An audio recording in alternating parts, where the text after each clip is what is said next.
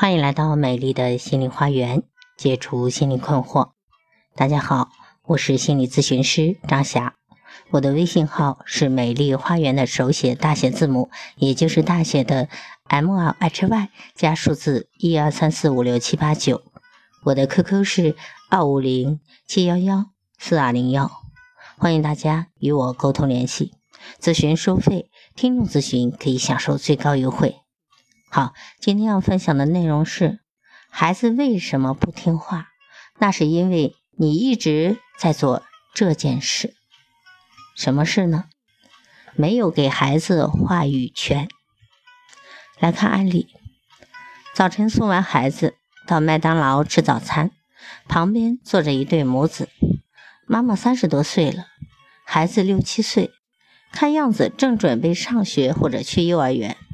孩子一边吃，妈妈一边不停地对孩子说话：“别着急，别烫着，你把鸡蛋吃了吧，再多吃几口，把这个纸再剥开一点啊，纸的那个汉堡的包装，哎，别弄到手上啊，小心点，别弄脏衣服。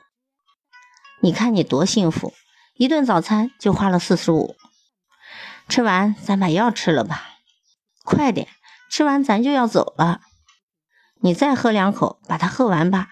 这个也太甜了。我们记下的可能只是这位母亲说话的其中的五分之一吧。好多话她是连续着说了好几遍的，好多话是刚刚说完又会重复的。吃饭的这二十几分钟，就在孩子妈妈的唠唠叨叨中度过了。像我这样的陌生人在旁边，都恨不得马上弄一副耳塞塞上。他的孩子开始还能听，后半段就烦得哼哼唧唧起来。而始作俑者的孩子妈妈对孩子的烦躁却全无察觉。终于，孩子吃完了，妈妈背上了书包，拉着孩子走了。我也松了一大口气。大人就不能让孩子安安静静的吃顿饭吗？不停指导、不停教导、不停表白的大人，背后是为什么这样呢？别人家的爸爸妈妈和孩子在家里怎么样，我们无从知晓。但是在所有能看到的父母带孩子的场所，像餐厅、商场、公园、科技馆、博物馆。儿童游乐场几乎就能够随时看到不停的对孩子唠叨这唠叨那的爸爸妈妈。大人的唠叨大体有三类内容：第一是指导，第二是教导，第三是表白。来看指导，指导吃东西、穿衣服该怎么玩，不能怎么玩。总之，几乎孩子的所有活动，大人都可以随时能在一边做细致入微、不断重复的指导。就像我们在麦当劳遇到的那位妈妈指导孩子如何吃东西那样。第二是教导，孩子已经在做的事儿，大人并非要加上教育。你看这里多好玩，你看好好玩啊！孩子已经看到的东西，大人非要再重复一遍。这儿的展品真多，你好好看看。你看，这是太阳系，这是恐龙化石，这是某某某。啊，孩子在看书，大人非要在旁边不停嘴的给孩子讲书中的道理。哦，小兔子真乖，它多听它爸爸妈妈的话呀。卖火柴的小女孩太可怜了，我们是不是该同情她呀？第三是表白，你看你多幸福。一顿早餐就花了四十五，你看爸爸妈妈多爱你，给你买这么多的玩具。你看爸爸妈妈多辛苦，你还不知道努力学习。爸爸妈妈的心思都花在你身上了，你是爸爸妈妈的希望啊。表白的内容无非是孩子有多幸福，爸爸妈妈多爱孩子，多辛苦。没有爱听爸爸妈妈唠叨的孩子。青春期的孩子暂且不提，就是幼儿园、小学的孩子，也没有热爱听爸爸妈妈唠叨的。只是孩子小，还不会像青春期的孩子那样直接以“别唠叨了”来制止大人罢了。一部分被唠叨的孩子学会了充耳不闻，无论大人说什么，孩子都没有丝毫的反应，该干嘛干嘛。这实际上已经是孩子的消极反抗了。但大人通常不会检讨自己是不是说的太多了，而是常常批评孩子：“你看这孩子，我再怎么说都没用。”于是大人继续唠叨，孩子继续没反应。一部分被唠叨烦了的孩子，学会了跟大人对着干，你越说他越不听，你要让他往东，他他偏偏往西。于是，大人追在孩子的屁股后面，唠叨的更欢了。你看你这孩子，天天说着你还不听呢，要不是说你还不反了天呢。还有一部分可怜的孩子，他们已经无奈到只好机械顺从了。大人说什么，孩子就做什么，不反对，也不厌烦，跟在唠唠叨叨的大人后面，像只乖顺的小绵羊。我这孩子乖得很，大人说什么就是什么。于是大人继续说，孩子继续乖。当然，这个“乖”背后是加引号的。直到很久以后，大人才惊觉，这孩子怎么一点主见都没有了呢？因为孩子不可能有自己的主见，他已经在你的唠叨中丢了自己。唠叨或许出于无聊。或许意在控制，孩子真的需要父母不断的唠叨，不唠叨就做不好吗？当然不是，唠叨孩子更多的是父母的不由自主，是父母无意识的需要。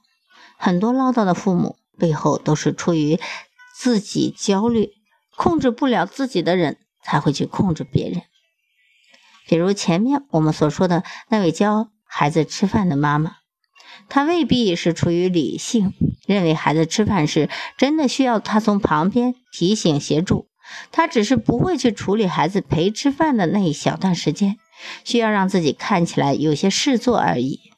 如果他头脑里有很多的事情要处理，他他可能会在陪孩子吃饭时自己会安静的思考。如果他有独处的能力。